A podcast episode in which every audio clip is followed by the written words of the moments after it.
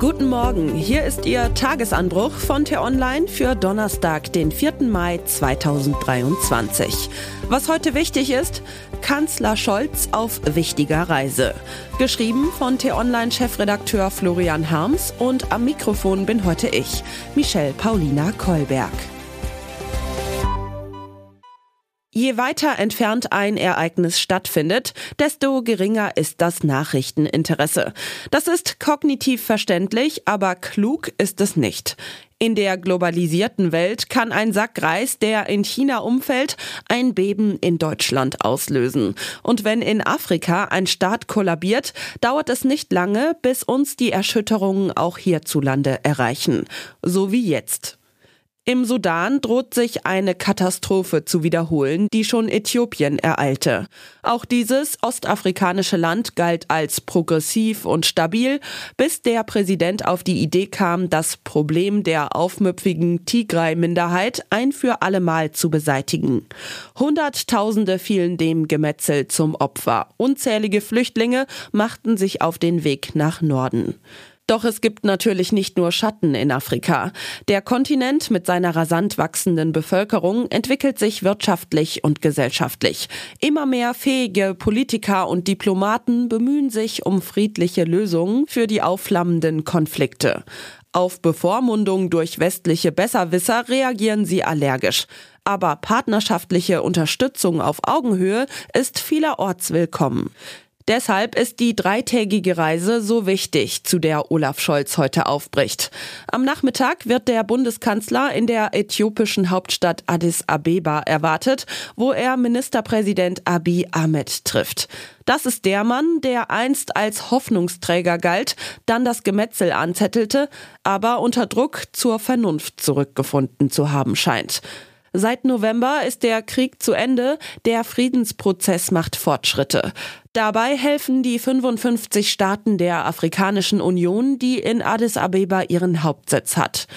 Auch im sudanesischen Konflikt vermittelt die Union. Heute tritt dort eine siebentägige Waffenruhe in Kraft. Immerhin. Dass der deutsche Kanzler genau in diesem Moment in der Region auftaucht, wird dort aufmerksam wahrgenommen. Nicht, weil man sich von ihm oberschlaue Ratschläge erhofft, sondern weil man sich dringend ehrliche Angebote für mehr wirtschaftliche Investitionen und den Zugang zu europäischen Märkten wünscht. Das fruchtet.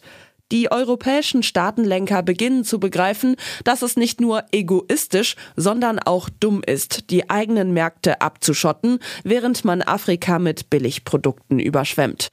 Nur wenn die Mehrzahl der Afrikaner ein halbwegs anständiges Leben zu führen vermag, kann sich Europa davor wappnen, dass regionale Konflikte immer wieder über das Mittelmeer hinüberschwappen. Das gilt auch für Kenia, wohin der Kanzler morgen weiterreist. Der 53 Millionen Einwohnerstaat ist Deutschlands größter Handelspartner in Ostafrika. Die Ampelregierung sieht dort großes Potenzial und will mit der Regierung von Präsident Ruto eine Energie- und Klimapartnerschaft schließen.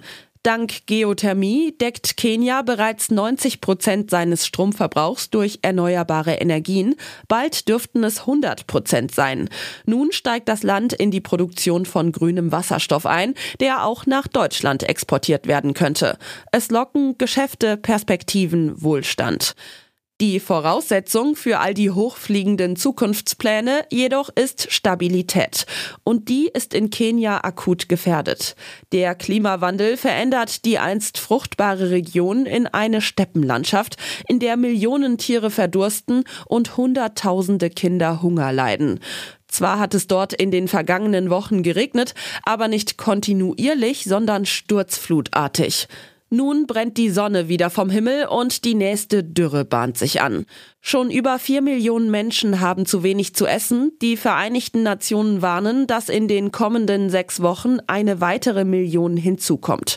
Tom Amolo arbeitet für das UN-Kinderhilfswerk UNICEF in Garissa im Osten Kenias. Auf die Frage, ob denn Hilfe in der Region ankomme, gibt er eine hoffnungsvolle Antwort. Die Spendenbereitschaft sei gestiegen, deshalb könne UNICEF zahlreiche Projekte finanzieren, erzählt er.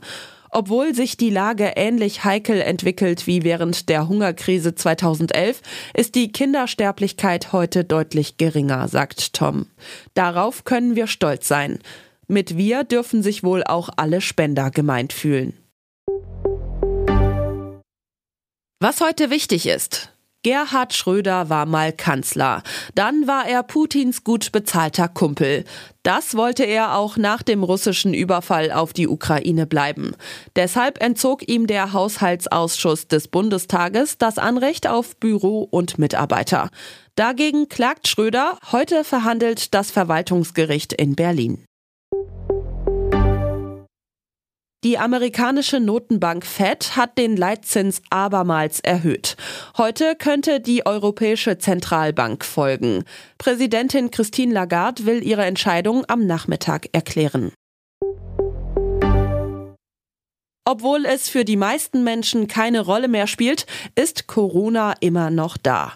Heute beraten Experten im Auftrag der Weltgesundheitsorganisation darüber, ob der Gesundheitsnotstand aufgrund der Pandemie aufrechterhalten werden soll. Und was ich Ihnen heute insbesondere empfehle, bei uns nachzulesen, führt Robert Habeck sein Ministerium wie einen Familienclan.